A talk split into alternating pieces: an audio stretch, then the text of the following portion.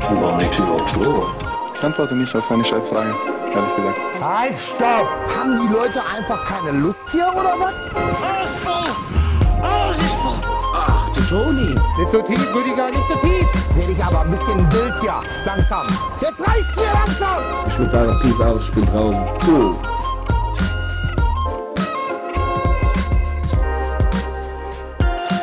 Handy ist leise. Und da kann die wilde Reise doch mal wieder losgehen. Drakaris. Okay. Ist das der Cold Opener schon gewesen oder wie machen wir es diesmal? Nee? Nee.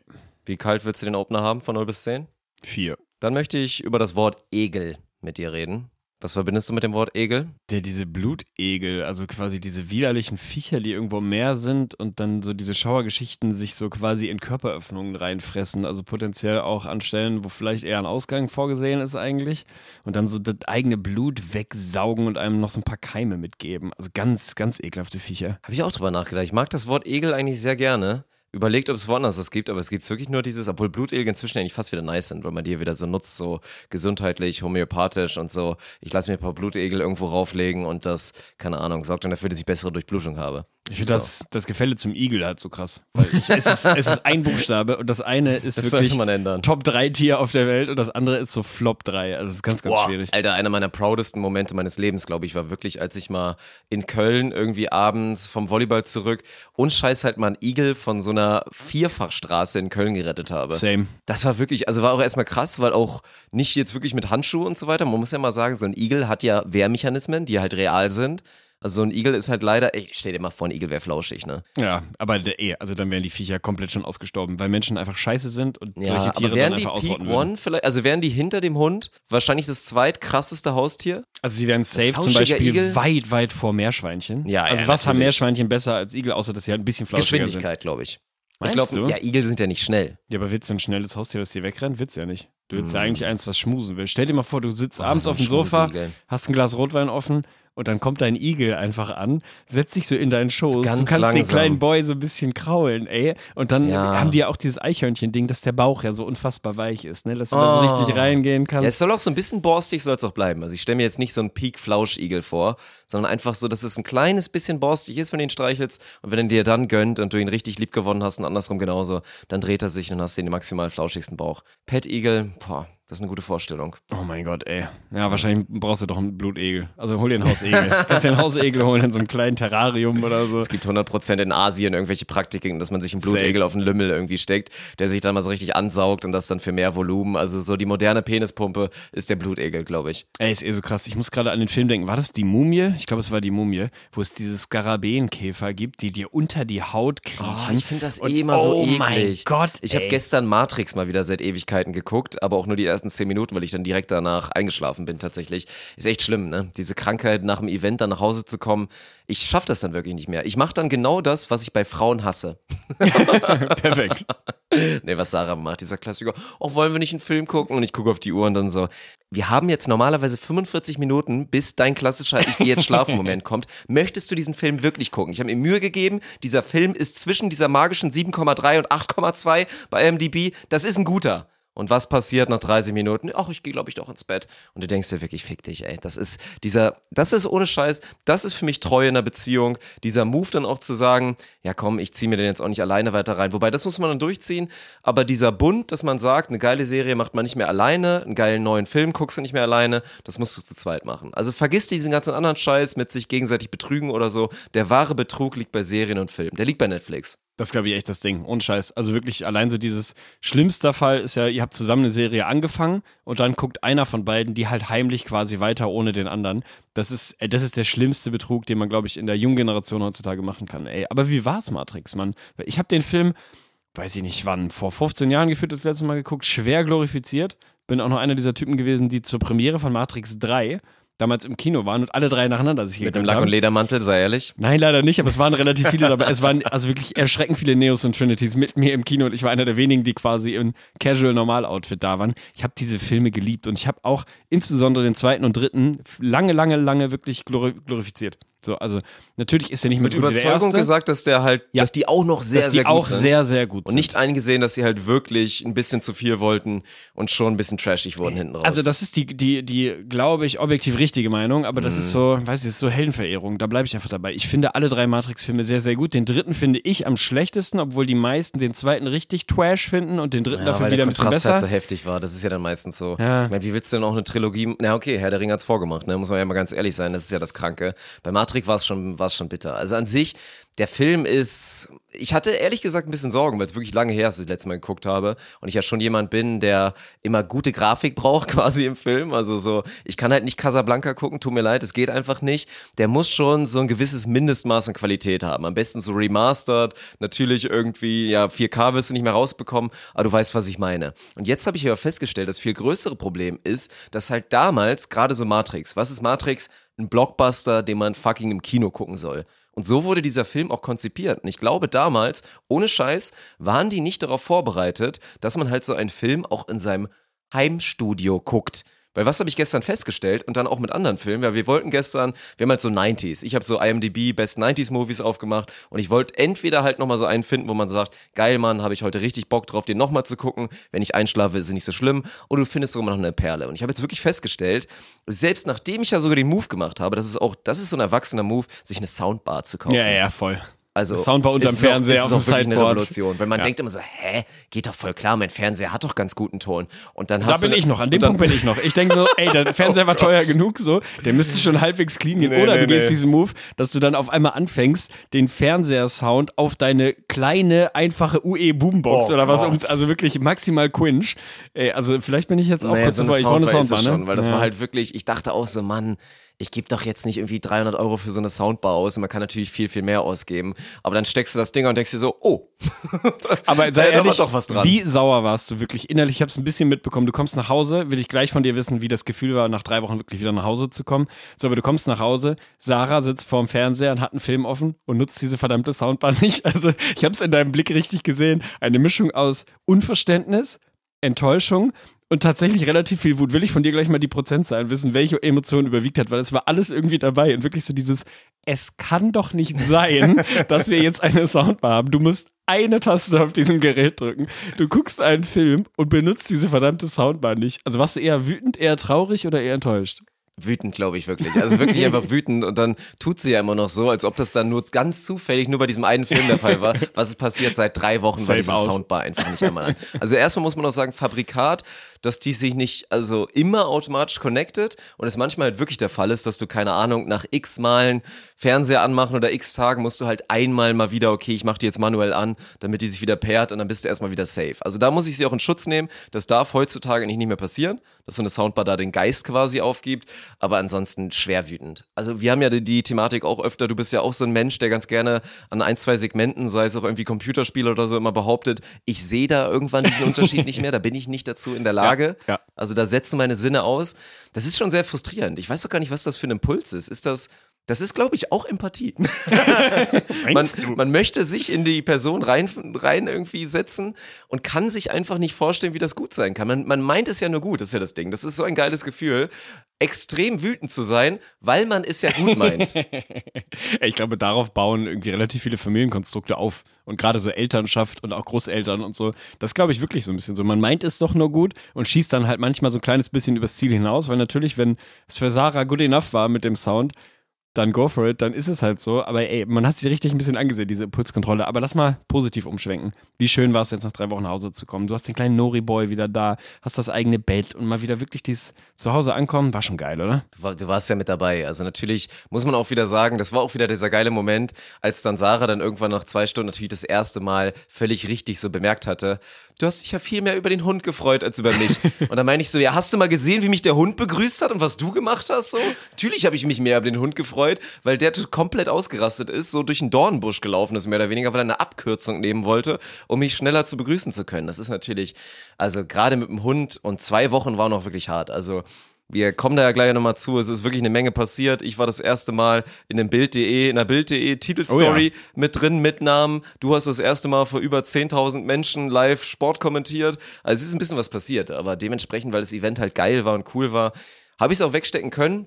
Man muss ja auch irgendwann einfach mal verstehen, so hart es ist, dass ich ja weiß, dass es dem Hund halt gut geht hier. Und aktiv selber traurig zu sein und zu denken, oh, dem Hund geht's nicht gut, ist halt einfach nur dumm. Also klar, ich kann ihn vermissen, das ist auch gut so, aber ich weiß ja, es ist alles in Ordnung, wenn ich ihn wiedersehe und es ist eigentlich noch umso geiler fast, weil es natürlich nach der Zeit sich da beidseitig viel angestaut hat. Und dann sind es halt wirklich die kleinen Dinge, Mann. Also ist ja auch charmant und war ja auch witzig, du hast es ja auch miterlebt die letzte Woche, da so in der Jugendherberge in so einer kleinen WG dann quasi zu sein mit Martin und natürlich auch in unser Michael Bublé halt ein Riesenprivileg mit Leuten einfach zu tun zu haben, so ein bisschen halt Scheiße labern zu können und schon auch viel Spaß zu haben einfach.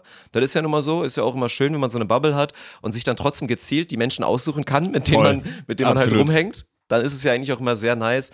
Das war schon sehr cool, aber am Ende, ja, ey, es sind so viele kleine Dinge, das ist halt echt das Krasse. Also das erste Mal die Wohnung aufmachen und einfach so festzustellen, das ist mal wieder normal jetzt hier. Also es ist einfach normal. So, oh krass, normaler Wohnraum. Dann natürlich das eigene Bett, das erste Mal die eigene Dusche und so ganz viele kleine Sachen. Und selbst wenn man eigentlich immer nur gut gegessen hat, sind auch so kleine Sachen wie jetzt, jetzt mache ich wieder natürlich zu Hause Automatismus 1 kickt rein. Ich nehme vielleicht das eine Gewürz, was ich vorher nicht zur Verfügung hatte. Es sind wirklich unendlich kleine Dinge, die so ein Comeback zu Hause wirklich unfassbar geil machen. Ey, ist immer so ein ausgelutschter Spruch, aber zu Hause ist es am schönsten trifft dann halt doch relativ häufig, ey. Sollte es eigentlich so sein, ansonsten hast du ein Problem mit deinem Zuhause, würde ich mal behaupten. Safe. Ey, will von dir gleich mal wissen, wie tief du in dieser After-Festival Depression steckst, weil ich bin schon relativ tief drin gewesen gestern, obwohl ich ja nur, sagen wir mal, ungefähr ein Drittel der Experience hatte wie du. Also ich habe nur eine dieser drei intensiven Wochen mitgenommen und die war schon wirklich maximal intensiv. Müssen wir gleich noch ein bisschen drüber sprechen, weil ich glaube, wir haben safe so 4000 Hörer mindestens da draußen, die gerade denken, okay, worüber reden die Boys? Ich habe absolut keine Ahnung, was gerade passiert ist. Also müssen gut gleich sein, noch mal ja. ein bisschen Licht ins Dunkel bringen so. Und ich hatte trotzdem gestern diesen Klassiker von Übermüdung, Vorfreude auf irgendwie wieder ein bisschen Normalität im Alltag, äh, Wehmut, dass es vorbei ist, weil es schon auch trotz allem Stress und so eine krass geile Experience war und so. Und war dann wieder so absolut emotional angefasst, sodass du wirklich, also gestern war wirklich Tränendrüsen bei mir bis, also wirklich absolut unter Augenaustritt gefüllt und du hättest mich nur schief angucken müssen oder so einen kleinen Pixar geben oder mir ein süßes, keine Ahnung, Hundewelpen-Gift schicken und dann wäre allein los gewesen. Also ich war wieder voll in dieser, in dieser Nach-Festival-Depression quasi, die ich echt nach Festivals immer habe und hatte ich nach dem Event auch. Wie ist das bei dir, ey? Bist du wieder, also hast du das auch schon gehabt oder kommt es noch? Das ist krass, weil da bin ich dann, glaube ich, einfach zu rational und verstehe dann einfach so oder realisiere halt, ich freue mich halt auch mega jetzt wieder auf das, den anderen Kram. Okay, das ist geil. Also natürlich war es schön, aber also da habe ich weniger den Impuls, so den Grund zu finden, warum ich jetzt traurig sein sollte. Weil es ja nun mal einfach eine lange, intensive Zeit war und die auch irgendwie wiederkommen wird mit den Leuten, die man da ja auch irgendwie hatte. Und ja, aber für mich überwiegt dann dann doch die, die Normalität. Und ist auch immer so ein Ding. Also, das ist geil, dieses viel umherz sein und viel Tohu Wabuhu und so weiter. Aber ich glaube, ich stelle jetzt auch schon fest, dass so zumindest ein Mindestmaß an Normalität brauche ich halt so in meinem Leben. Halt so den großen Stein, den Rock, der das Leben so ein bisschen festigt. Und dann kann natürlich auch gerne, können meinetwegen 100 Reisetage im Jahr dazukommen. Solange halt die restlichen, oha, jetzt muss der Abakus raus, 265, 65. dass die dann irgendwie so halbwegs stabil sind. Dann ist Okay. das schon okay. Zwei Sachen dazu. Erstens, was ist Tohu Wabohu bitte für ein absolutes Scheißwort? Ich liebe es. Ist es eine Abkürzung? Ist es so wie Fokuhila? Weil, ne, also wird jetzt vielleicht. Müsste es eigentlich, Ich würde ne? schätzen, Ja. fünf von euch wird das jetzt überraschen, dass Fokuhila vorne kurz, hinten lang heißt und nicht einfach irgendein random Wort ist so. Muss doch bei Tohu Wabohu eigentlich auch so sein. Also finde ich erstmal echt ein schwieriges Wort. Können wir gleich vielleicht mal googeln. Und dann, um dir mal ein Gefühl dafür zu geben, ist es gar nicht so Trauer, dass das Ding vorbei ist, weil ich ehrlicherweise unterschätzt auch ganz happy war, dass dann vorbei war, weil es auch echt für mich sehr anstrengend war. Und dann auch Vorfreude auf das, was jetzt kommt und so. Ich habe gestern, haben wir dann, haben wir auch Filmabend gemacht, nicht ganz in die Matrix-Richtung, sondern sind in Tribute von Panem reingegangen, weil ich jetzt mal wieder Bock auf eine Trilogie und ganz ehrlich, sorry, sag bitte nicht Trilogie, weil das triggert mich wirklich maximal doll, dieses Wort so, äh, mal wieder irgendwie was Schönes gucken wollte. Guckt den Film, sorry, Spoiler Alert, also wenn ihr das irgendwie noch gucken wollt und nicht schon geguckt habt, so, dann einmal kurz, kurz Klammer auf und kurz, kurz weghören. Gibt es eine wahnsinnig herzergreifende Szene, wo die kleine Schwester von Katniss Everdeen eigentlich ausgewählt wird, um in diese Hunger Games zu fahren und da potenziell wahrscheinlich sterben würde und sie sich dann freiwillig meldet, so kommt jetzt auch nicht völlig überraschend und ne, war jetzt schon auch selbst für mich, der den Film nicht gesehen hat, irgendwie relativ klar, dass es passiert. Und meine Augen aber direkt hier ich sag's dir, also so auf dem Emotionslevel war ich, dass das dann schon reicht, ey, also ganz wild. Ja, gut, aber das, das habe ich dann auch. Also, dass ich, ohne Scheiß, gestern hätte ich auch wieder hier Football Daddy irgendwas mit The Rock gucken können. und da wäre es auch, obwohl ich den Film schon dreimal gesehen habe, wäre es dann instant wieder losgegangen. Also, dass man, dass man so ein bisschen vulnerable ist, Ja, so, das, ja. das kann ich voll nachvollziehen. Aber ansonsten, ich meine, wartet jetzt auch einfach eine gute Zeit so. Ich meine, was ist jetzt passiert? Drei Wochen waren wir weg. Wie gesagt, hier bei der German Beach Trophy beim Volleyball. Das gab es ja schon ein paar Mal bei mir. Neu ist halt jetzt, dass ja, du da einfach zumindest mal, sagen wir mal, lose ein bisschen häufiger bei sowas mal dabei sein kannst und wir dann einfach mal so schauen, ob das irgendwann mal wirklich It's a Match so was ganz Festes wird, dass das vielleicht so eine neue Lebensperiode sein könnte, dass wir da beide bei diesem Kram so ein bisschen mitwirken und nebenbei aber auch weiter Lirum Larum, ich mach mein Streaming, du machst noch, keine Ahnung, X so, das könnte halt ein Lebensmodell sein, wie es so auf uns wartet und das pusht mich einfach schon so enorm. Also ich mag das auch gerne, wenn ich mich irgendwo ranklammern kann. Also ich habe immer ein bisschen Probleme damit, wenn mein, wenn mein Weg, mein Lebensweg mit Zielen so voll auf mich alleine gestellt ist. Weil dann frage ich, ich glaube, dann bin ich auch irgendwann, habe ich dann einen Tegenmoment und bin dann zu wenig ehrgeizig, um dann auch erkennen zu können, ja, ja. ey, wo muss ich jetzt eigentlich noch mehr driven sein, weil ich mich vielleicht gerade zu Unrecht mit irgendwas zufrieden gebe, was nicht ausreichen sollte oder wo muss ich mehr pushen und so. Und wenn ich dann jetzt da einfach natürlich, also gut, ich meine, das mit Shops vor und, und allem, mit Onus, New Beach Order ist auch ein Riesenkonstrukt, da bin ich automatisch an andere Personen geknüpft, aber dass jetzt so der X-Faktor Tegen da auch noch so ein bisschen mit reinrollt, pusht mich ungemein. So, das ist, das ist unterschätzt ganz geil. Und jetzt werden wir einfach, keine Ahnung, paar schöne Tage, vielleicht eine schöne Woche hier haben, viel Quatsch machen, mit Sicherheit auch viel streamen und so. Und da habe ich jetzt einfach richtig Bock drauf. Ey, finde ich geil. Also ich glaube, da waren wieder sehr viele Fremdworte für viele dabei. Also wir haben, ich würde sagen, kann man sagen, das interaktivste Sportevent der letzten zwölf Monate im deutschsprachigen Raum. Ist, glaube ich, ja, 100%. nicht, nicht also, zu weit rausgegriffen. Mangel an Alternativen, so Klassiker. Safe. Und haben da echt eine Menge, ich vor allem kommentiert, du noch ein bisschen mehr moderiert und auch kommentiert. Also war eine bunte Veranstaltung. Ey, was mir da wieder aufgefallen ist, du hast es eben mal gesagt, ich glaube gestern oder vorgestern war Viewer-Rekord irgendwie knapp 14k, 14.000 Leute, ja. die da irgendwie davor saßen wie krass, und da habe ich mit anderen Freunden schon mal drüber geredet, dieser, dieser Unterschied ist von einer, von einer sichtbaren Menge, also auch was so Nervosität angeht. Ne? Weil stell dir mal vor, du gehst in eine Halle rein, was weiß ich, such euch eine Stadt aus, in irgendeiner Halle und da drin sitzen 14.000 Leute und du fängst jetzt an, was zu erzählen. Keine Ahnung, irgendetwas oder zu kommentieren oder zu moderieren. Safe bist du maximal nervös. Hast du 14.000 Leute oder hast du wahrscheinlich sogar 50.000 Leute digital zu Hause vor ihrem Rechner? Null einfach komplett egal. Also, was für eine Distanz diese Zahl quasi aufbaut durch so ein Streaming-Format, dass du halt, stell dir mal vor, wie fuck nochmal viele 15.000 Leute sind. Also einfach mal bildlich vorstellen und auf einmal ist so, wow, ja krass. Aber wenn die alle zu Hause irgendwo vor ihrem iPad oder sonst was sitzen, locker easy. Hat auf jeden Fall echt, hat brutal viel Spaß gemacht, sag ich dir. Ey. Also dieses Sportkommentatoren-Ding war früher natürlich, wie für die meisten oder viele, viele Jungs, die selber Sport gemacht haben, so mein, mein Lebenstraum. Ich wollte immer Sportkommentator werden. Das ist halt geil. Hab mich, zu Hause hingesetzt, hab mich zu Hause hingesetzt und natürlich, ne, du hast FIFA gespielt, hast den Kommentar ausgemacht oder Pro Evolution Soccer und hast selber kommentiert, bist irgendwie, wenn das Wetter gut war, rausgegangen und hast quasi die Bundesliga Sportschau nachgespielt und hast jede Szene kommentiert und so. Ey, und das ist bis 33 gedauert hat, dass ich das wirklich einfach mal durchgezogen habe.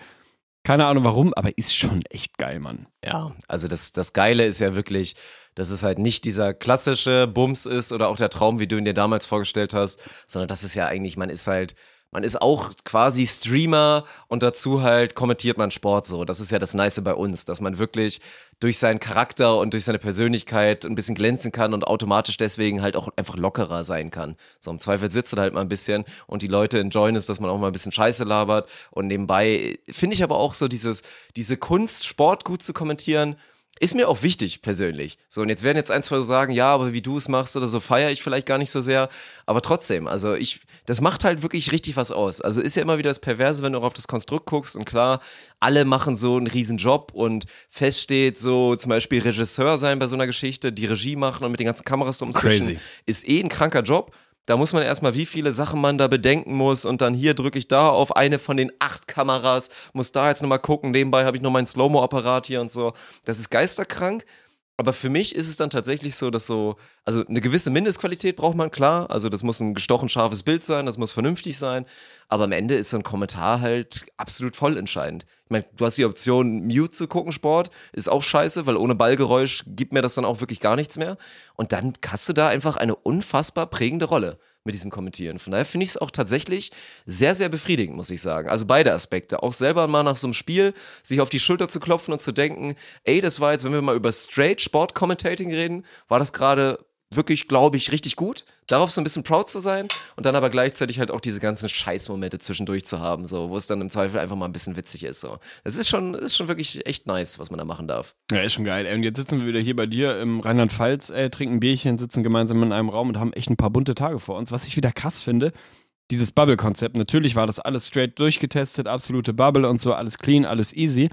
Aber wie heftig man einfach nichts von der Außenwelt mehr mitbekommt. Ne? Es war einfach Ostern, Ja, ja. also frohe Ostern, keine Ahnung, was ihr gemacht habt, keine Ahnung, was passiert ist. Das Einzige, was ich mitgeschnitten habe in den letzten, sagen wir mal, sechs Tagen von der Welt, ist, dass Armin Laschet nachgedacht hat. Das ist das, was bei mir hängen geblieben ist. Er hat sehr viel nachgedacht. Gut. Ich glaube, mit einem mittelmäßigen bis schlechten Ergebnis. Nicht, dass man was anderes erwartet hätte.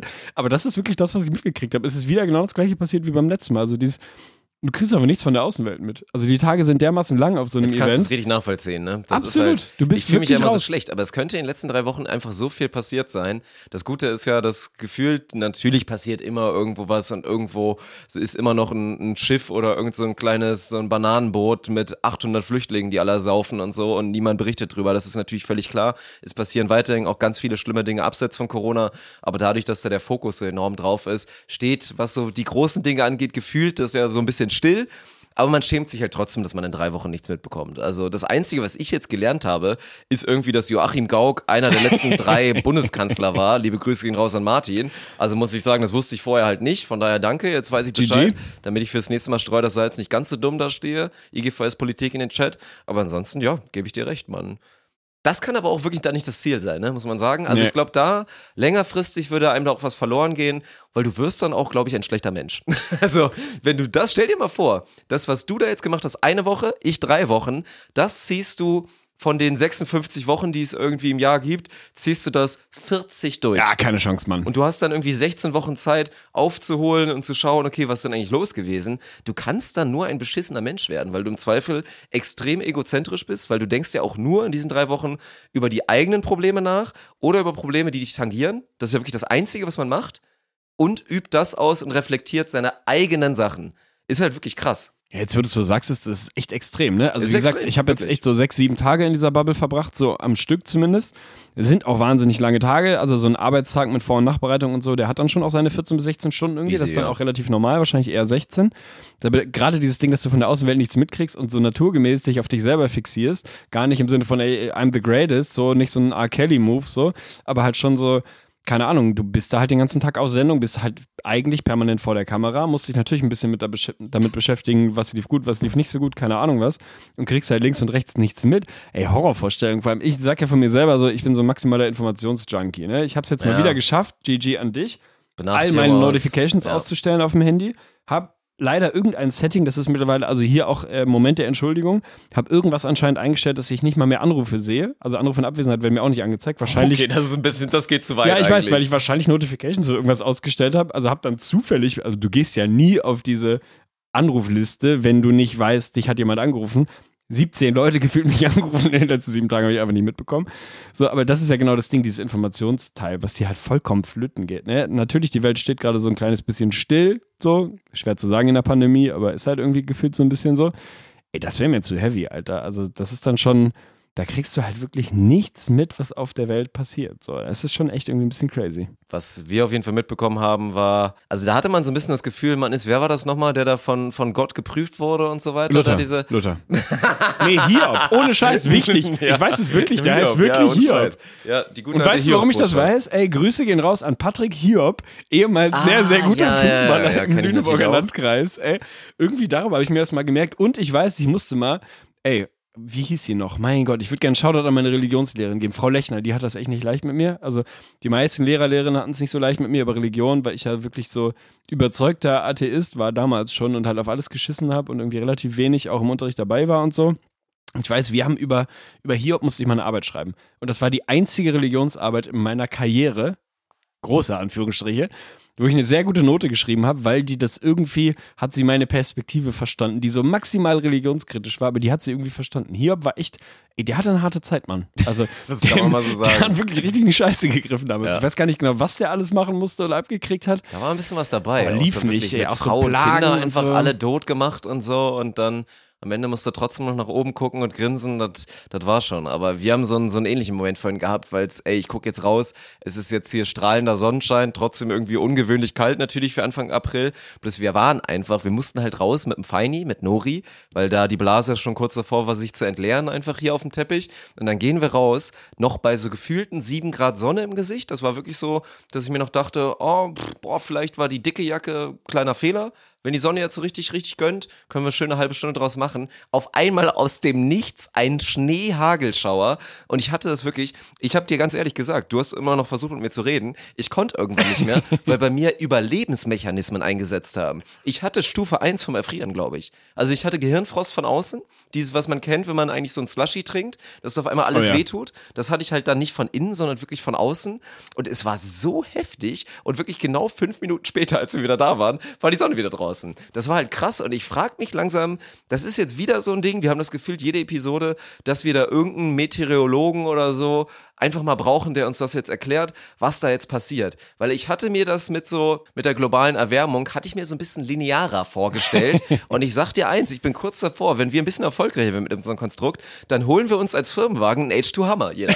Das kann so nicht weitergehen. Dann brauchen wir einfach mal so eine 700 PS Dieselmaschine, damit wir das Ding zur Not mal antreiben. Also das geht mir zu weit. Also wenn das der Klimawandel ist, dann sollten wir jetzt auch mal wirklich jegliches Plastik mal aus unserem Leben entfernen. Weil es kann einfach nicht sein, dass wir vor einer Woche 25 Grad hat und fast geschmolzen sind in der Sonne und wir jetzt fast von einem Eisschauer gestorben wären. Ja, distanziere ich mich natürlich von, aber ey, zwei Sachen dazu. Also A, ich finde das großartig, wie das diese Dynamik bekommen hat, dass wirklich diese Bezugnahme über unsere Instagram-DMs, die du schon seit, ich glaube, 1992 nicht mehr liest, Ja. aber ich bin da gerade relativ gut dabei. Äh, dementsprechend schicken die meisten Leute die jetzt auch mittlerweile direkt an meinen Account und nicht mehr an den Lirum Larum Account, weil da kommt eh nichts. Aber gerade so Bezugnahme auf so das, was wir so, ja, so sagen wir mal, an wilden Thesen immer mal raushauen. Ey, ich habe jetzt wieder eine ganze Menge Erklärungen zum, zum Thema Kläranlagen und auch so zum Thema, wie funktioniert Abwasser und Kanalisation und so bekommen und warum ist das Wasser in Köln irgendwie ein bisschen tendenziell kalkig und was, warum wird nicht mit, keine Ahnung, dreckigem Wasser das Klo gespült und so bekommen. Also ich kann das jetzt alles noch nicht wiedergeben, aber ich wollte da eh mal so ein Format draus machen, dass man das in so Stories vielleicht dann auch mal wirklich weiterverarbeitet und mal wirklich Fragen beantwortet. Dieses Wetterding, also ich glaube, dass das Einzige, was ich noch meine zu wissen, ist, dass Klima quasi 30 Jahre Wetter sind. Also ich glaube, du brauchst einen 30-Jahres-Zyklus, dann nennt man es Klima. So. Aktuell ist es einfach vollkommen wild. Also ich meine, denk mal, keine Ahnung, sechs Wochen zurück, da hatten wir in Göttingen war es, glaube ich, diese Phase, wo innerhalb von, was waren es, 48 Stunden oder in sieben Tagen oder was, 40 Grad Temperaturunterschied waren? 40 So Grad? krank. Also von minus 20 auf plus 20, so what the fuck. Und heute passiert es gefühlt im 5-Minuten-Takt. Sonne scheint, 20 Grad, 20 vielleicht nicht, aber 15, so, dann kommt Hagel, dann kommt Schneeregen. Ey, I don't know. Also vielleicht müssen wir da echt für mehr Linearität im Klimawandel.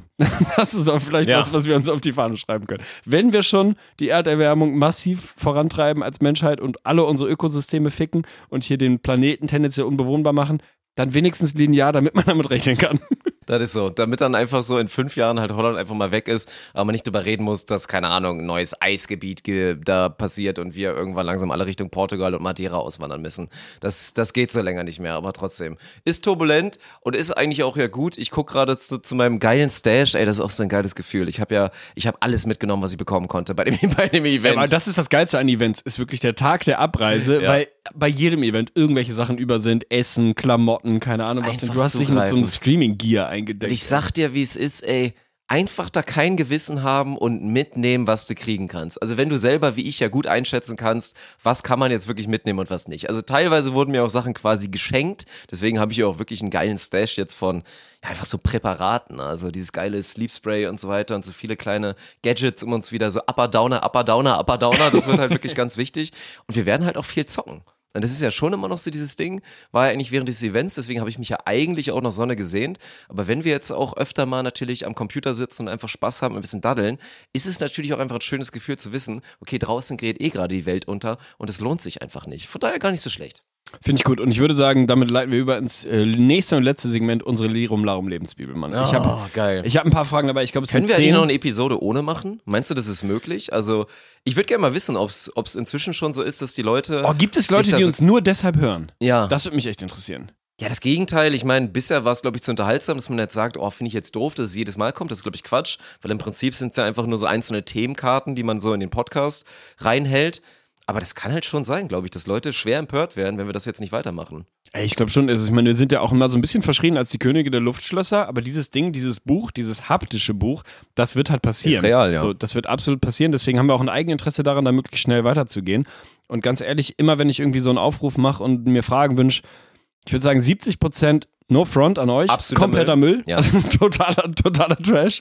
So, aber es sind auch immer wieder so ein paar Perlen dabei. Und heute ist wieder so eine Mischung aus Sachen, die mir selber aufgefallen sind oder die ich mich selber gefragt habe, wo du gleich allgemeingültige, zeitlose Antworten, an denen die Menschheit sich orientieren kann, geben wirst. Und ein bisschen natürlich auch eine Mischung von dem, was, was über euch jetzt so reinkam. Ey, eine Sache, wir fangen direkt an. Die erste Frage, die kommt von mir, beim Rest werde ich es nicht mehr auflösen. Ist so ein Ding, beschäftigt mich schon ein bisschen länger. Thema Handshakes, Begrüßung. Oder auch Verabschiedung ja. oder was weiß ich. Ne? In unserer Jugend, ich weiß nicht, ob das heute noch so ein Ding ist, hatte ich schon das Gefühl, das war ein Ding so, ne? Also da wurde schon auch relativ viel Kreativität und Hirnschmalz investiert. Natürlich, Mann. Weißt du, wie viel Panik ich Checks in der fünften. Klasse hatte, Mhm. als ich von meiner Dorfschule aus Himbergen nach Bevensen gekommen bin. Auf einmal war ich mit den Cool Kids auf einer Schule, auf so einer Riesen, weil nebenan dann auch die, die Riesen Gesamtschule war und so weiter. Also dieser, dieser Zittermoment und einfach Angstschweiß zu haben, wenn du in eine neue Gruppe reingehst, weil du einen davon kennengelernt hast und auf einmal die haben hier einen Handshake, du weißt nicht, bei wem kannst du es jetzt machen, wer davon zieht mit dir durch. Also da sind schon Karrieren wirklich kaputt gegangen. Ist so. Momenten. Und, und, und most awkward und cringe irgendwie äh, alltägliche Momente. Deswegen will ich von dir im Prinzip wissen, weil ich glaube, jeder weiß, was ich meine. Ich will von dir wissen, wie viele Sekunden darf ein Handshake oder auch Körpershake, was auch immer es ist, dauern, damit er noch cool ist. Weil wir alle kennen diese Szenen, wo Leute dann vollkommen eskalieren, 30 Sekunden brauchen, bis sie sich wirklich begrüßt haben, weil sie die perfekte Choreografie, weil sie Deadlift die Soest noch drei Tage privat gebucht haben, um nochmal einen Twist reinzugeben. Ich finde, es gibt einen Moment, an dem es cringe wird und ich will von dir wissen, wie viele Sekunden ist es noch cool? Ich bin, ich wollte glatt drei sagen, dann habe ich so ein bisschen durchprobiert und würde noch ein kleines bisschen Puffer, glaube ich, reinbauen wollen. Ich glaube, 3,4 Sekunden, alles, was Oha. drüber ist, ist wirklich zu viel. Und es, es wird dann einfach auch zu viel. Und es geht nichts über einen guten, kurzen Handshake. Ja. Das ist einfach so. Und natürlich hast du kreative Elemente und du kannst es immer noch besser machen. Aber irgendwann wird es einfach nur unangenehm und peinlich. An der Stelle denke ich immer wieder gerne an diesen einen Moment. Herrenspiel Teutonia Uelzen. Ich war natürlich auch dabei, hatte zwei Kollegen da am Start, der gute Danny und der gute Markus, die Wrestling-Fans waren und die gute Idee hatten, komm, wenn einer von uns beiden eine Hütte macht, am Vortag, wir denken uns so eine kleine Wrestling-Choreografie aus. Das wäre doch mal richtig sick, weil ansonsten war immer so, man rennt zur Eckfahne, macht Ja, ja, ein bisschen macht Scheiße. Wir hatten teilweise irgend so ein Dance und so ein Kram. Und die haben dann wirklich anderthalb Minuten durchgezogen, sich da vom Top Rope und ins Seil reinzuwerfen und dann da. Und was ist einfach passiert? Jeder war angepisst. Jeder drumherum. Der Schiedsrichter hatte schon dreimal wieder angepfiffen. Dann gab es am Ende auch noch eine Karte wegen zu langem Jubel. Ob das überhaupt legal ist, keine Ahnung. Also irgendwo ist die Grenze. Bei dem Jubel hat man mehr. Aber ich würde sagen, diese langen Handshakes, boah, kann man, glaube ich, nur in einer krassen Jubiläe machen. Also wenn ich jetzt denke an NBA-Team, da ist es ja teilweise mehr. Dann würde ich sagen, ist es okay, auch ein bisschen extra zu haben, weil dann ist ja auch die Aufgabe, dass jeder einen Einzelnen hat. Dann musst du irgendwann, um kreativ sein zu können und auch sein zu wollen, musst du dann in die Länge gehen. Aber wenn wir von normalem gesellschaftlichen Leben reden, dann maximal 3,4 Sekunden. Okay, 3,4. Ich, äh, es gibt dieses eine sehr berühmte YouTube-Video mittlerweile, wie ich glaube, es ist ein Lehrer oder eine Lehrerin, weiß ich nicht mehr genau, in den USA, einen Ja, individuellen Shake Schüler. für jeden Schüler und das sind irgendwie Video. 20 Stück oder so. Da geht einem wirklich das Herz auf, weil alle so viel Freude daran haben. Und warum ist es so geil? Natürlich, weil das irgendwie eine schöne Story ist, aber weil die Shakes halt kurz sind.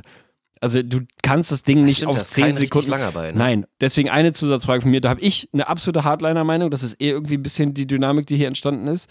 Ich will von dir zusätzlich wissen, welche Körperteile dürfen in einem Shake integriert sein. Also ziehst du irgendwo eine Grenze? Ich habe eine ganz radikale Meinung zum Thema, dürfen Beine und Füße in einem Shake irgendwie, irgendwie dabei sein oder nicht. So ganz eindeutig. Ich will es aber von dir wissen. Du gibst heute die Antworten. Untere ist es legitim? sind nicht erlaubt, Ja, nein. okay, also okay. dieses mit Fuß links, Fuß rechts und so weiter. Ich hasse das auch, wenn es so immer so Flashmob bei den Tänzen und so, wenn das irgendwie Teil des Ganzen wird. Also ich finde, es geht eigentlich auch schon so weit, wenn man anfängt, Ellenbogen oder so. Ich wollte fast sagen, man darf keinen Brustkontakt haben. Wobei ich eigentlich schon, ich muss auch sagen, dass es inzwischen mein Lieblings-Handshake ist, weil ich bin ja eigentlich auch, ich bin ja ähnlich wie du auch bei Leuten, die ich gerne habe, bin ich ja natürlich auch ein Hugger.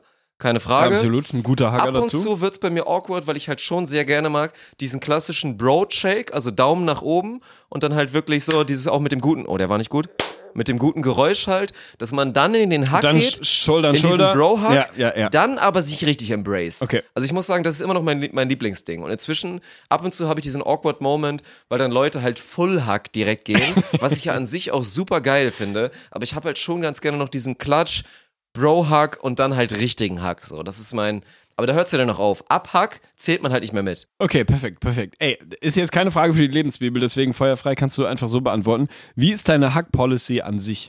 Also, wen hackst du? Was ist die Grenze, wann du jemanden umarmst? Oder bist du so ein notorischer Umarmer, so wie ich? Also, Null, wenn, das, null, wenn das null. gesellschaftlich akzeptiert wäre, würde ich die Person an der Kasse beim Einkaufen safe umarmen. Einfach nur, weil ich gerne Leute umarme. So. Aber wo ist bei dir die Grenze und musst du Leute eine bestimmte Mal, also eine bestimmte Anzahl gesehen haben? Oder hätte ich jetzt zum Beispiel, keine Ahnung, wenn ich als dein Kumpel irgendwie dir jemanden vorstelle, wo ich sage, ist ein Ehrenmann oder eine Ehrenfrau, umarme ich und ist irgendwie gutes Material. Würdest du dann so Vertrauensvorsprung geben und auch umarmen? Direkt hacken oder was? Ja, weißt du, ist meine Frage. Null. Okay, Niemals. Also, Also, wirklich, ich muss bin man da, sich verdienen. Nee, ich bin dann ein ganz kranker Hardliner. Ich glaube, wir hatten das Thema irgendwann mal ganz kurz, weil ich bin in dem Konstrukt, wenn so klassisch ist, da kommt eine Person rein, die meisten aus dem Kreis, der da gerade sind, die kennen die Person, umarmen die auch alle. Und dann ist ja immer so der Klassiker. Was machen die meisten Menschen? Die gehen dann auf Prinzip Hack Ja. und sagen, okay, dann umarmen wir uns halt auch. Und ich bin dann halt der, der dann halt die Hand ausstreckt und sagt, guten Tag, ich bin Dirk. So, und dann halt nicht hackt, weil ich denke mir so, warum sollte ich dich umarmen? Ich bin auch ein ganz krasser Hardliner, was Frauen angeht. Männer simpen ja immer gerne ultimativ rein und umarmen oder nehmen erstmal prinzipiell alles, was sie kriegen können. alles an Körperberührung mit im Zweifel attraktiven oder netten Frauen, nehmen sie irgendwie gefühlt alles so mit. Da bin ich, bin ich gar nicht so der, der Freund von. Also manchmal meine Grenze, da lasse ich die Leine mal ein bisschen los, wenn ich das Gefühl habe, dass es gerade ein guter Moment ist oder der Person das gut tut wenn ich jetzt einen Hack mache. Wenn es irgendwie so, ich bin eigentlich ein Hardliner und denke mir so, boah, ich mag dich jetzt vielleicht nicht unbedingt gern genug, um dich jetzt wirklich zu hacken, aber wenn ich jetzt so denke, ey, der Moment ist geil und im Zweifel wird die Person es dann feiern, wenn wir uns jetzt kurz umarmen, dann zieh ich es einmal durch. Aber ansonsten finde ich, ey, umarmen ist schon einfach ein inniger, geiler Moment. Und also auch wenn wir da maximal auseinander sind, ich finde, man sollte da nicht so ein Messi sein. Okay, okay. Ey, finde ich gut. Hack Policy von Dirk Funk ist abgehakt. Bin sehr gespannt, wie du die nächste Frage beantwortest. Die kommt aus der Community. Finde ich sehr, sehr spannend, weil ich, ich habe noch keinen Read auf dich, wie du damit umgehst. Ich habe eine hab ne Theorie, aber ich bin gespannt. Frage ist, wie oft darf man snoosen, wenn der Partner oder die Partnerin neben einem liegt und noch eine Stunde pennen könnte, man selber aber quasi aufstehen muss. Also dieser Fall von Wecker klingelt so und ey, dann Es ist immer so wieder asozial. Snooze alle fünf Ist Minuten. so. Also wie oft ist es okay, das zu bringen und wann muss man das Scheißding einfach ausmachen oder aufstehen oder sich irgendwo anders hinlegen, damit die andere Person halt einfach fuck nochmal weiter pennen kann. Boah, ich sag jetzt ohne Scheiße 0,5 Mal. 0,5 Mal bedeutet, dass es einem ab und zu zu gewissen Stadien rausrutschen darf. Das Okay. ist ja klar. Also es passiert halt mal. Mir ist es auch schon mal passiert. Ich finde es aber wirklich schwerst asozial. Also weil einfach jeder kennt das, Schlafen ist so ein Gut. Und wenn nun mal der Moment ist, dass der eine dann halt entweder frühes Shift oder Arzttermin da oder keine Ahnung, muss halt dann da aufstehen, Lebensrhythmen sind halt unterschiedlich und der andere aber im Zweifel halt drei Stunden später im Bett war und die Stunde jetzt auch braucht und so. Also wenn wir jetzt nur von so einem, wir, sind, wir haben alle ALG 1 und uns geht's gut und wir müssen nichts machen oder BGE und so und alle schlafen, wie sie wollen, dann ist es scheißegal, aber in einem Szenario, wo man wirklich den Schlaf braucht, finde ich es wirklich asozial und sollte man es vermeiden. Also es rutscht manchmal raus, deswegen sage ich 0,5. Wenn wir im Durchschnitt irgendwie rechnen, dann sage ich, okay, 0,5 Mal, aber ab einmal wird es schon zu wild. Ich finde das nicht okay. Finde ich okay. Also finde ich wirklich, hätte ich glaube ich ähnlich halt beantwortet. einfach und steh auf. So. ja, oder nimm dein scheiß Handy oder Ihr Wecker oder könnt was alles snoosen, solange wie ihr wollt. Das war, glaube ich, auch mal eine Frage. Wie lange darf man allgemein snoosen? Ich bin da, bin da nicht so der Freund von. Also ich warte mal auf diesen geilen Moment. Das ist immer unterschätzt heftig. Das liebe ich so sehr. Ne?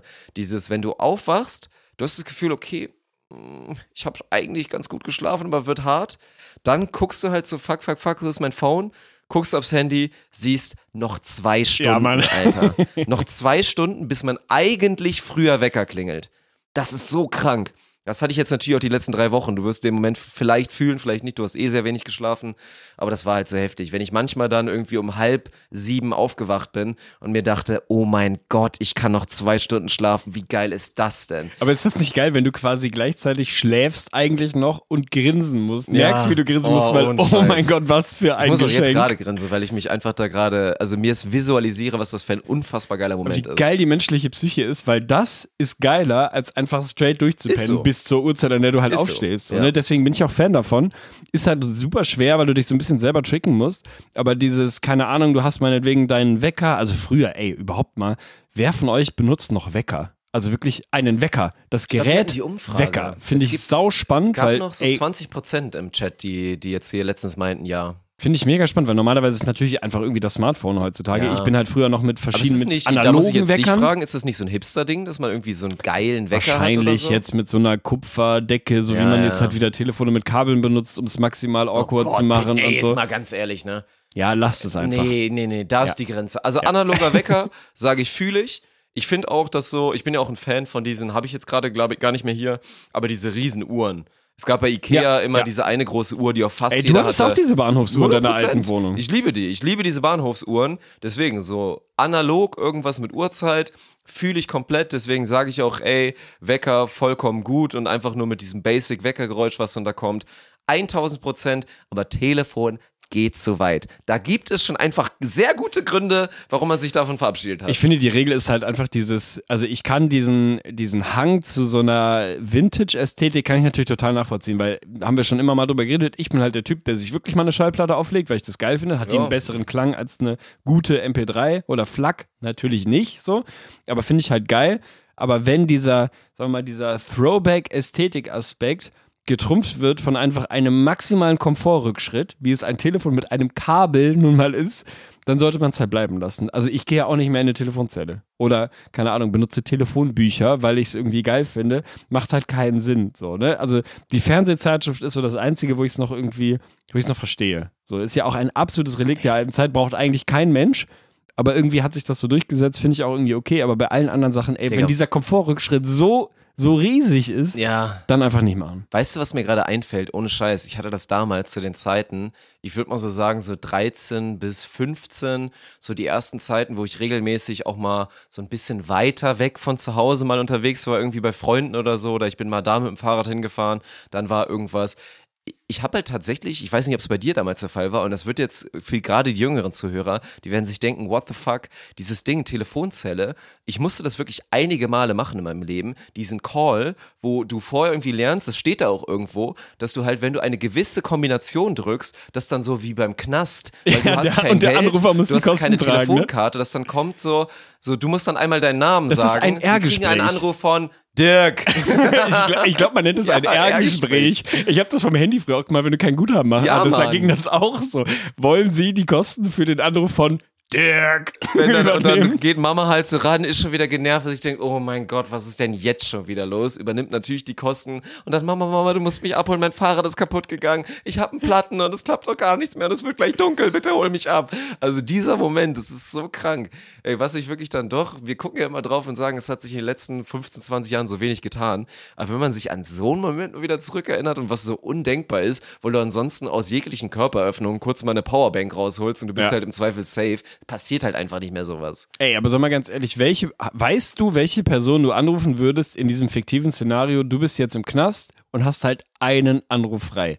Hast du, also, gibt's da jemanden und würdest du eher in diese, ich brauche jemanden, der mir gut zuspricht und für mich da ist und sich kümmert, irgendwie in diese Ebene geht oder eher jemanden, wo du denkst, ja, okay, der, keine Ahnung, bringt jetzt drei Anwälte um und holt mich hier irgendwie wieder raus, so scheiß drauf, danach sprechen wir nie wieder drüber. Also würdest du eher so diese, diese Komfortgeschichte oder eher so einen richtigen Hardliner, der halt alles tut, um dich rauszuholen? Das Ding ist, also eigentlich bin ich, was das angeht, wirklich, also wenn es heiß auf heiß kommt, dann ruft man Mutti an. Hab ich das Ist so, ne? Ja. Dann ruft man einfach Mama an und die wird dann auch erstmal mit so einem Grundverständnis und halt dieses Problem verlagern. Das ist ein unterschätzt gutes Gefühl. Wenn du es gut schaffst, so ein Problem, du kannst es selber nicht lösen, das weißt du auch, bloß du findest die richtigen Worte und verlagerst das. Und machst dann einfach da, kittest einfach mal so diese größte Wunde, die gerade da ist. Das ist eine geile Qualität, die einfach Eltern und im Zweifel halt Mütter, weil du Müttern im Zweifel dann mal ein bisschen näher warst, nicht nur an der Zitze damals, sondern ist ja schon irgendwie so ein Ding. Also ich würde eigentlich sagen, dann rufst du Mutti an.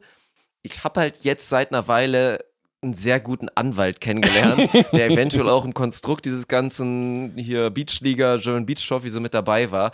Und der hat mir zugesprochen, dass er das so geil findet, was ich mache, dass ich einen Joker Oh, halt du hast einen habe. frei? Nein. Ich habe einen Peter Oh Krug Gott.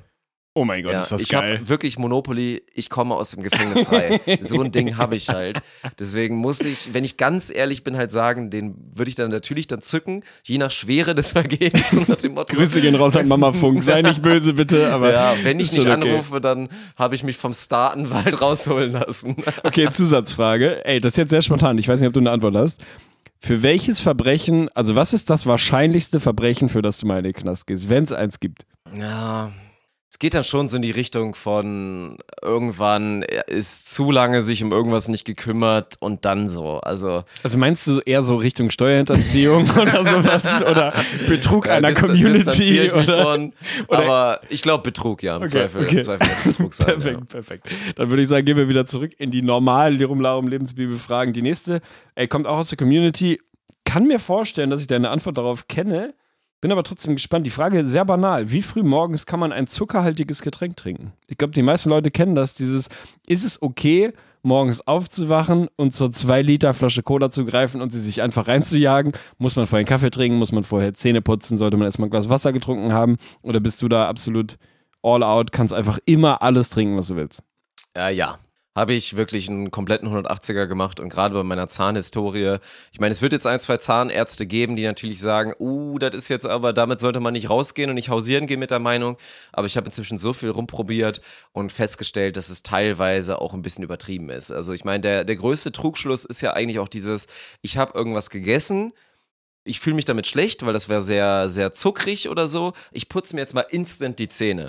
Was so ziemlich das. Dümmste ist, was du machen kannst, weil durch das, durch der Konsum von dem, was du gerade hattest, ist halt da alles schon eh angeschlagen im Mundraum. Und wenn du dann noch wie so ein Idiot mit deiner super neuen Röntgen-Zahnbürste darüber gehst mit Tempo 8000, machst du halt noch mehr kaputt und deine Zähne und Zahnhälse und was auch immer sind noch mehr angreifbar. Also, und ey, unterschätzt, ich bin ja eh ein riesen Zuckergetränke-Fan wieder geworden. Ich finde das, also ich bleibe weiter dabei, dass Du Zucker hattest mal eine Zero-Phase, ne? du hattest echt mal eine krasse halt Teil des Zero-Phase. Pumper-Dings so natürlich, als ich da sehr auf meine Kalorien geachtet Auch da habe ich schon immer mal gesagt, ey, wenn ich jetzt noch 100 Carbs am Tag halt frei habe, dann esse ich im Zweifel eine Packung Schlümpfe so, ist halt vollkommen in Ordnung. Wenn ich halt so viel Sport mache, dass ich im Zweifel eh abbaue und auch kein, kein jetzt Prototyp für Diabetes Typ 2 bin oder so, dann, dann ist das schon in Ordnung. Aber ich finde schon, also ist ein geiles Gefühl, wenn du auch so nachts aufwachst und du hast so total diesen Durst und neben dir steht zufälligerweise irgendwie noch die noch nicht ganz ausgetrunkene Limo vom Vorabend oder so. Boah, also deswegen sage ich wirklich immer. Okay, perfekt. Letzte Ja, Frage. Nein, nicht letzte Frage, Zusatzfrage. Auch das außerhalb der Lebensbibel will ich trotzdem von dir ganz kurz wissen. Instantane Antwort ohne Nachdenken. Cola Fanta Sprite, Reihenfolge von geil nach nicht so geil. Cola Sprite Fanta. Okay, fair. Gut, nächste Frage. Ey, bin ich sehr gespannt auf deine Antwort, weil, sagen wir mal, ich hatte in den letzten sieben Tagen über Eck die Möglichkeit, mich schon mal ranzutasten an die, an die Antwort. Die Frage ist sehr banal, sehr einfach, aber finde ich sehr, sehr gute Frage. Ab wie vielen Übernachtungen packt man den Koffer aus? Oder die Tasche? Also so Szenario, du fährst irgendwo hin, hast viel Kram dabei, bist in einem Hotel, in einer Jugendherberge, in irgendeiner Unterkunft, in einem Airbnb, wa- was weiß ich. Ab wann packt man aus? Oder bist du halt, also notorischer aus dem Koffer jemand, der halt, und Antwort ist, ich Ja, könnte gut, jetzt wahrscheinlich äh, ein Foto posten, was irgendwie. Offensichtlich reichen drei Wochen nicht aus, um den Aber, Koffer ey, auszupacken. Du hast Verantwortung. Du hast Verantwortung Nee. dafür, wie die Menschen in Zukunft leben werden. Also, was Ab ist die richtige Antwort? Ab dem, ab dem vierten Tag, gerade wenn ich auch so in Richtung, wir reden jetzt ja auch eher davon, dass wir nicht halt ein, ein scheiß Jugendherbergszimmer haben, wo es eh egal ist. Und kein Platz, die Sachen so, hinzutun. genau, wir sind im Zweifel in einem schönen Hotel, haben auch einen schönen Schrank und der Benefit und dieses Wohlfühl, dieser Wohlfühlfaktor von, ich komme dann auch abends, meinetwegen nach der Arbeit, weil es eine Businessreise ist oder so, komme ich ins Hotelzimmer wieder und alles ist wirklich blitzeblank, weil meine Tasche ist irgendwo verstaut, nirgendwo ist Wäsche und so.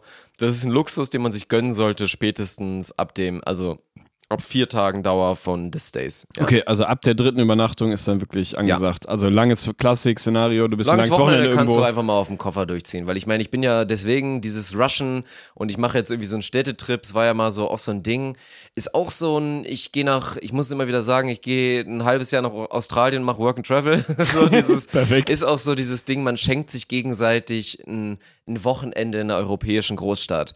Das ist irgendwie auch total so unserer, unser Jahrgang, plus minus zwei, so in dieser Lebensphase 23 bis 28, dass man das gerade als Paare extrem gemacht hat. Digga, guck mich an. Ich habe ein halbes Jahr Work and Travel in Ja. Australien und Neuseeland gemacht. Ich habe schon ein langes Wochenende in einer Ja. europäischen Hauptstadt verschenkt, auch schon eins geschenkt bekommen. Also ey, ich bin da voll drin. Ja, ja, also ich weiß, das war halt irgendwie so voll das Ding, aber jeder weiß es dann ja auch, der es wirklich mal gemacht hat, dass es schon ein heftiger Rush ist und da lohnt sich dann einfach nicht. Dann kannst Okay. du einfach so durchziehen, ja. Okay, also ab der dritten Übernachtung. Nächste Frage, bin ich sehr gespannt auf deine Antwort.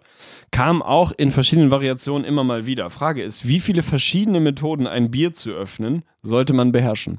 Boah, finde ich gar nicht, also da will ich jetzt auch mal sagen, da ist so Flexen gar nicht so geil. Also natürlich ist irgendwie cool und ich, also ich habe viele, das ist klar.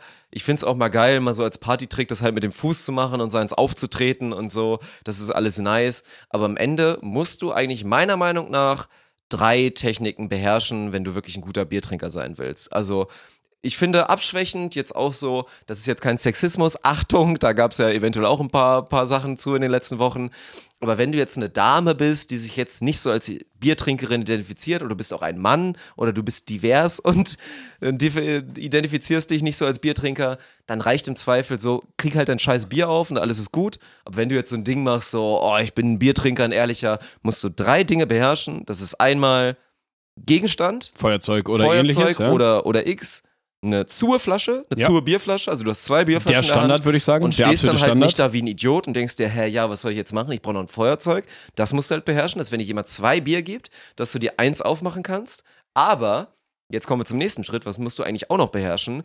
Was machst du, wenn du zwei Bier hast, du bist Castaway-Szenario, du hast zwei Bier mitgenommen und einen Wilson und du fragst dich halt, wie kriege ich dieses scheiß Bier auf? Musst du halt in der Lage sein, diesen geilen Move zu machen, komm, so, während der andere halt schon irgendwie nach seinem Feuerzeug kramt, machst du das erste auf, so, fertig, wechselst einmal in der Hand und machst dann mit dem offenen halt das zu auf, gibst deinem Buddy oder der Dame oder wem auch immer das Bier, gibst dir selber das eigene, prost es an und trinkst. So, das sind die drei Wege und natürlich Schwierigkeitsgrad steigend, so, der letzte Move, den muss man schon perfektionieren, weil der gute alte Glassplitter, wo man dann wie so mit der Zunge so ein bisschen aussiebt und guckt, dass man sich nicht irgendwie die Milz und alles da aufreißt im Körper, das ist schon real. Würde mich immer interessieren, ob das wirklich so ein Ding ist, ne? Also man kennt das ja so, wenn du dann so eine kleine, Nori so kleinen ein bisschen aus, man Splitter, wird's hören, von daher erwähne ich es kurz. ja, ey, wenn du so einen kleinen Splitter dann irgendwie runterschluckst, ob dann da wirklich was mit passiert. Wird der zersetzt? Ist Magensäure stark genug für Glas? Oder wir wissen alle, wo er sonst potenziell irgendwann früher oder später wieder rauskommen Ja. würde. Also wie ist das Szenario, ey? Was für ein Weg das geht so gibt ein immer Ding? so Horrorstories, ne? Das Einzige, was ich mal gemacht hatte, war, das war auch ein Riesending, weil ich das dann zugegeben hatte irgendwie oder mal erzählt hatte meinen Eltern und das war halt auch ultra dumm, weil das war halt nichts, um flexen zu können, aber ich hatte scheinbar mal einen dummen Moment früher, als ich so halt, keine Ahnung, neun war und dachte, es wäre cool, dass ich von so einer Cola-Dose halt dieses, was man da Oh, immer so nee. abmacht. Und das ist ja, ich meine, jeder hat sich mit so einem Ding schon mal massiv in Jo, den Finger sehr geschnitten. scharf, ja. So, und das hatte ich mal geschluckt. Und dann war so dieser Moment, oh fuck, müssen wir dich jetzt hier, müssen wir dir alles auspumpen, müssen wir dich röntgen, müssen wir irgendwas.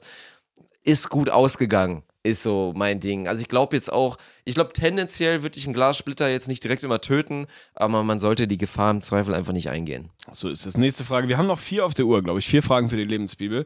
Bin ich sehr gespannt auf deine Antwort, weil sich da, glaube ich, also gerade in den letzten Jahren und auch durch Corona und so jetzt auch gerade mal wieder eine ganze Menge getan hat. Wie viel Bargeld sollte man im Portemonnaie haben? Also bist du so ein, so ein Verfechter von Scheiß was drauf, ey, wir müssen alles mit EC bezahlen können, was in den meisten europäischen Ländern geht, in Deutschland halt nicht. Corona hat da eine ganze Menge ein bisschen, glaube ich, angestoßen. So dieses Szenario von, wir sind uns nicht sicher, ob ein Virus vielleicht auch über Bargeld irgendwie übertragbar ist. Lass mal einfach auch 2,29 bei Aldi oder 1,40 beim Bäcker irgendwie mit Karte zahlen. Also ich bin ein notorischer Null-Bargeld-Mensch. Ich habe nie Bargeld. Ich zahle alles mit EC und wenn es nicht geht, bin ich verloren. Also ich bin dann wirklich einfach lost, weil ich aktuell habe ich maximal 5 Euro im Portemonnaie und das seit sechs Wochen oder so. Wie ist das bei dir? Wie viel Geld sollte man im Portemonnaie haben? Ich kenne, früher war zumindest goldene Regel bei uns in Lüneburg, wenn man losgeht. Fuffi immer, ne? Ja, ein Fuchs sollte immer, dabei sein. Du solltest immer einen Fuchs in der, in der Tasche haben. So, man weiß ja nie, was Dann wirst du passiert. durchschnittlichen Musst du noch jemanden bestechen? so ganz Keine okay, Ahnung, genau, kannst Taxi nach trinken. zu Hause zur Not, dann sparst du ein paar Drinks und so. Ja, aber gerade mit dem, was die letzten Monate passiert ist, so Digitalisierung in sehr großen Anführungsstrichen. Ja. Aber so, wie viel Geld sollte man 2021 noch im Portemonnaie haben? Ah, die Antwort wird halt, da muss man sagen, da müssen wir dann Lebensbibel-Update in so zwei Jahren, wird dann halt wirklich null sein und ich würde jetzt auch wirklich schon gerne null sagen. Also das letzte Mal, dass ich Bargeld hatte, waren dann auch diese ein, zwei Szenarien, von denen ich gleich sprechen werde. Im Zweifel ist halt das Schöne, also Sarah klaut mir das auch instant immer raus. Ich habe auch wirklich effektiv immer null, weil wenn ich dann mal 20 vielleicht hatte oder mal 50, sind die anderen 30 oder 40 dann auch auf wundersame Art und Weise mal einen Tag später verschwunden. So immer kurz dieses, oh, ich will mir gerne dann doch schon irgendwo in der Schule nochmal, bevor ich als 17-Jährige in die Schule muss, ja. würde ich mir gerne mal nochmal einen Schokoriegel kaufen. Kriege ich nicht ein bisschen Bargeld? Ja, ich habe nur 40 Euro. Es sind zufällig zwei 20er. Oh, muss ich jetzt beide nehmen aus Gründen? so, das Ding. Aber ich laufe halt wirklich konstant mit null rum. Fühle mich da auch wohl mit. Ich muss auch dringend, das war ja lange so ein Apple-Ding, aber gibt's ja auch ganz normal Gpay. Ich muss jetzt auch den nächsten Schritt gehen und mich mal kümmern. Das ist immer so ein Schritt, dass ich jetzt auch mal so auf Mit dem Handy Phone, bezahlen, habe ich noch nie Phone gemacht. übergehe, weil ich das schon auch sehr nice finde. Da brauchst du halt wirklich gar nichts mehr. Und ich muss auch langsam mein Portemonnaie-Konstrukt überdenken. Ist jetzt nicht so schlimm, weil ich laufe halt eh mal mit Bauchtasche rum, deswegen habe ich genug Platz. Leute, die immer noch ihr Riesenportemonnaie in der Hose tragen, meiner Meinung nach ein bisschen verloren, bin ich ganz ehrlich, also kann ich nicht nachvollziehen so. Ich will jetzt keinen Streit anfangen, so, alles in Ordnung. Aber ich brauche halt wirklich eigentlich nur noch Führerschein, Personalausweis, Versicherungskarte und Bankkarte. Das sind Ja, die vier Sachen, ja. die ich brauche. Organspendeausweis, irgendwie sowas, ja. Genau so, klar. Und dann brauche ich irgendwie, brauche ich auch eigentlich ein Etui, was genau dann perfekt ist und weniger Raum einnimmt. Aber es gibt halt schon immer noch diese Momente, die halt scheiße sind. Was ist scheiße? Du gehst irgendwo spontan in ein Restaurant, stellst dann fest, entweder ist mit Kartezahlen ultra stressig und dieser Moment, wo du dann einfach sagen könntest, so, okay, ich bezahle jetzt zumindest mal mein Essen selber und mein Getränk selber oder was auch immer, da musst du halt für bereit sein. Deswegen würde ich leider aktuell noch sagen, 10 Euro. Man muss okay. nicht dafür bereit sein zu sagen, ich kann im Zweifel auslegen und so. Da gibt es andere Szenarien, das sollte nicht mehr akut sein. 10 Euro sollte man im Zweifel dann vielleicht doch dabei haben, weil dann hast du kein Problem. Dann hast du eigentlich kein Problem mehr. Ansonsten kommt es leider noch zu oft vor, dass man Stress hat, wenn man mit 0,0 rumläuft. Ey, wird im Update 2.0 dann irgendwann wahrscheinlich hoffentlich mal eine Null sein, bin Ja. ich bei dir. Und für den Moment guckt alle in euer Portemonnaie. Und ein Zehner muss dabei sein. Also ein roter, einen roten solltet ihr irgendwie immer auf Tasche haben. Ey, das ist so ein Ding, ist so ein Ding. Nächste Frage, drittletzte Frage. Wie viele offene Soßen darf man parallel im Kühlschrank haben? Wir haben da Oh, ausnahmsweise ja, da- haben wir off-stream geredet. schon drüber so geredet, weil die. Frage reinkam, die kam bei uns während unseres Events irgendwie rein. Meine Antwort wäre halt beliebig. Also, Nee, keine Ahnung, wenn es nee. 40 sind, sind es Das 40. ist wenn du so Soßenmensch gefährlich. bist, so. Ich bin da aber auch nicht so gefährdet. Also, ich habe nie mehr als zwei Soßen da. Aber es gibt wahrscheinlich so maximale Soßen-Messis, die dann süß-sauer und Senf und Curry und dann Ketchup du und, grillen Mayo und dann und Barbecue Ahnung, und dann Barbecue. Smoke Barbecue und dann Honey Barbecue. Das ist, Ich das glaube, ist eine das ganz ist dieses typische Reise. Ding, du machst den Kühlschrank auf und die sind alle immer in der Tür. Ne? Also Soßen nee, sind ja sind nur auch in der gerne Tür. ganz weit hinten. oder ganz hinten Ganz, hinter ganz dem weit Rest. hinten, ja, okay. Jahr da drin. Ey, also wenn ihr morgen mal aufsteht, dann guckt mal rein, irgendwie guckt in den Kühlschrank und dann müsst ihr aussortieren bis auf die maximale Grenze, die Dirk gleich festlegen wird. Bin gespannt. Fünf. Ui. Fünf ist die Grenze und es geht ja schon bei kleinen Sachen los. Deswegen war ich schockiert, als Aber was ist eine Soße? Ist normaler Senf eine Soße? Natürlich. Okay. Tomatenketchup ist auch eine Soße und da geht's ja schon los. Jetzt mal ganz ehrlich, macht mal kurz Episodenpause, guckt in euren Kühlschrank und checkt, ob ihr mehr als einen Ketchup da drin habt. Ja, hat man Und häufig ich ne? rede jetzt im Zweifel nicht davon, dass dann, okay, ich möchte halt auch Curry-Ketchup und den normalen und dann mag ich diesen McDonalds-Ketchup noch super gerne. Es geht ja oft darum, dass der Klassiker halt ist, so, man denkt, oh, pff, oh Ketchup, haben wir noch Ketchup?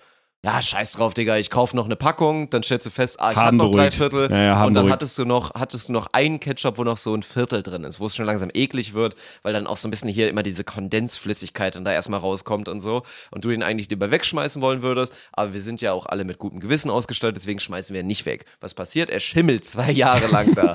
Also, guck da hin, man braucht einen Ketchup, man braucht meinetwegen auch einen Senf und dann bin ich inzwischen Fan davon geworden, Soßenphasen. Weil genauso wie halt auch ich jetzt immer wieder eine Toastphase habe, ich glaube, ich bin noch kurz davor, wieder eine riesen Toastphase zu bekommen. Ich habe auch Bock Ich auf eine Toastwoche auch, bei uns, Ich ey. sehe uns auch richtig beim Toast. Ich sehe uns in der gesagt. Toastwoche, ehrlich gesagt. Ja.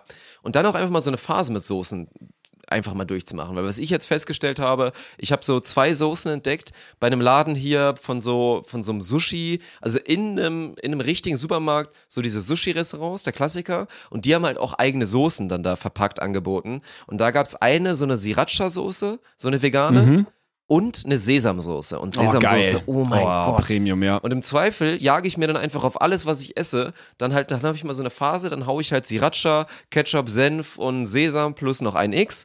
Und dann werden halt zwei davon wieder aussortiert. So Klassiker Senf und Ketchup So bleiben im Zweifel und immer. so. Mhm. Und dann wird eine neue da wieder mit reingenommen. Ich sage fünf, ansonsten habt ihr ein Problem.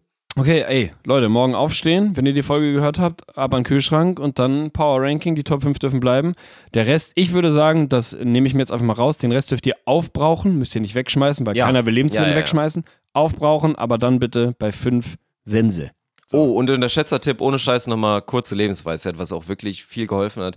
Heutzutage, und das funktioniert auch so, man muss sich auch nicht schlecht fühlen, weil ich glaube, unterschätzt, extrem viele haben immer wieder, also dieser coole Gedanke, cool vor allen Dingen, aber dieser schöne Gedanke, den viele dann oft mal haben, Impuls, so fuck, ich sollte eigentlich mal was mit meiner Ernährung verändern. Sei es, ich steige um auf Fleischlos, ich steige um auf, ich verzichte jetzt auch auf Milchprodukte oder ich hau einfach ein, eine Sache, die ich eigentlich gar nicht mehr essen will, hau ich jetzt mal raus. Woran scheitert es immer? Du hast einfach noch viel zu viel davon. Ja, safe. Du hast einen ganzen Kühlschrank voll mit Milchprodukten. Einfach wirklich mal ausmisten und an den Freundeskreis weiter verschenken. Ja. Ohne Ja. Scheiß, so unterschätzt. Genauso habe ich es damals gemacht, als für mich dieser Moment klar wurde, fuck man, ich kann ab morgen nicht mehr in den Spiegel gucken, wenn ich das jetzt nicht durchziehe und auch voll auf Milchprodukte verzichte. Was war in meinem Kühlschrank? Nur Milchprodukte. Ich habe das Ding aussortiert, hatte Studentenkumpels, die, Alter, die haben mir die Finger abgerissen Ja, ja, davon. glaub ich. ich habe denen gesagt, ey Bruder, willst du das? Hab mich auch so ein bisschen schlecht gefühlt, weil ich so, ich fand es ein bisschen eklig, weil ich auch so meinte, so, ja, hier, das ist auch, ey, keine Sorge, das ist alles noch frisch, das ist alles noch essbar. Und dann so meine Kumpels so, ey Bruder, hast du noch Bruder. mehr, ey, wie geil ist das denn? Boah, was? Dreiviertel Packung Gouda? Wie geil ist das denn? So, das ist halt, das ist underrated, das muss man machen. Ey, dann will ich den Moment aber auch nochmal ganz kurz nutzen, um darauf hinzuweisen, ey, wenn ihr in Urlaub fahrt und so, ne, ich weiß nicht, wie das in eurer Stadt heißt, ich habe auch vergessen, wie es in Hamburg heißt, bringt euren Scheiß, eure verderblichen Lebensmittel in irgendwelche Kühlschränke, wo sich dann Leute bedienen können, die entweder obdachlos sind Ja, oder keine Kohle ja. haben, verteilt es im Freundeskreis, macht nicht diesen Scheiß-Move zu sagen, ey, ich bin jetzt zwei Wochen weg, ich guck noch mal in den Kühlschrank, was verschimmelt alles und schmeißt es nicht weg, Mann. Also wirklich Lebensmittelverschwendung, Lebensmittel wegschmeißen ist eine, ist eine Sünde, ist eine Untat, ist so ein maximales Zeichen für diesen Abfuck-Überfluss, in dem wir gerade leben. Also dann kümmert euch drum, da gibt's Angebote und dann bringt ihr die Scheiße halt irgendwo hin, wo sich Leute noch drüber freuen können. Ey, das, so viel Zeit müsst ihr auch vom Urlaub noch investieren. 100%. Können. So. Vorletzte Frage, die ich heute habe, die kommt aus der Community, die andere kommt von mir, die fand ich sehr schön, vor allem weil sie irgendwie schön gestellt ist. Wie oft im Leben darf man heiraten, bevor es affig wird? ich finde das Wort so geil. Also ab wann wird heiraten wirklich affig? So, die wievielte Ehe darf sein?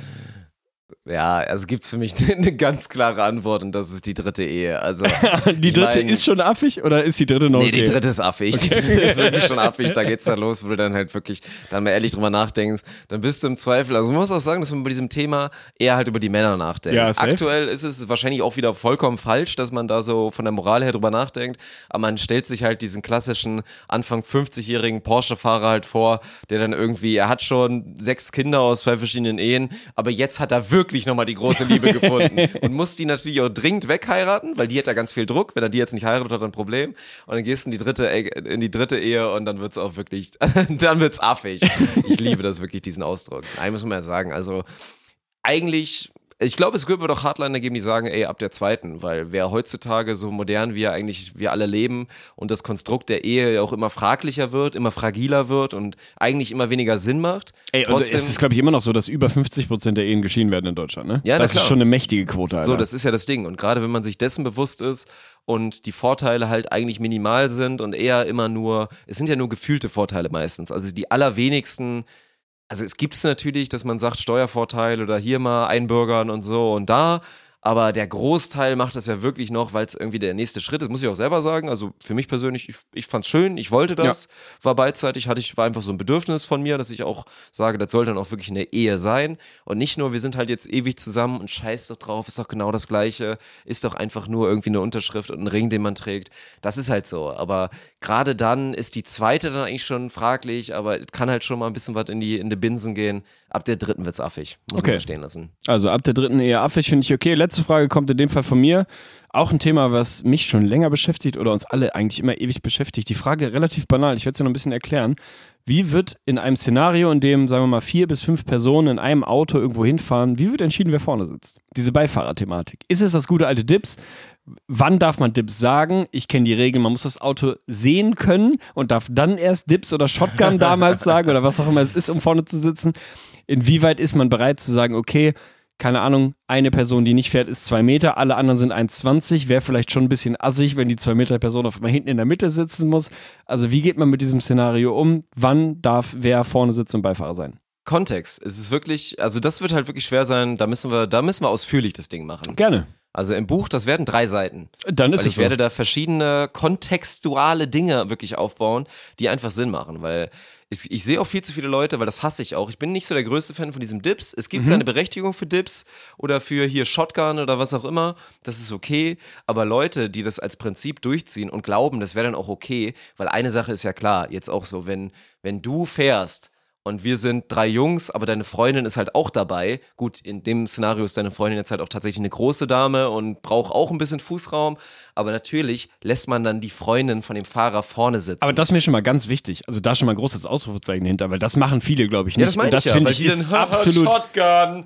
Und dann so im Zweifel, und selbst wenn die halt 1,60 ist, ist es halt trotzdem die Freundin und die wollen im Zweifel halt sich unterhalten während der Fahrt und sollen nebeneinander sitzen. Sowas muss man einhalten. Das ist erstmal ein Ding. Ich glaube, wenn es einen Fahrer und drei, zwei, vier Randoms gibt, dann sollte schon, also Körpergröße, Beinlänge auf jeden Fall entscheiden. Dann sollte man einfach sinnvoll drauf gucken und sagen, ey, klar, irgendwer muss leiden, aber sollte jetzt wirklich der 2-Meter-Mann irgendwie da hinten sitzen in einem, in einem VW Polo, da sollte man mit gesundem Menschenverstand rangehen. Ich fand jetzt wirklich, das ist jetzt auch ein Weird Flex in eigener Erfahrung, ich fand es extrem angenehm in den letzten drei Wochen, dass sich einfach etabliert hat.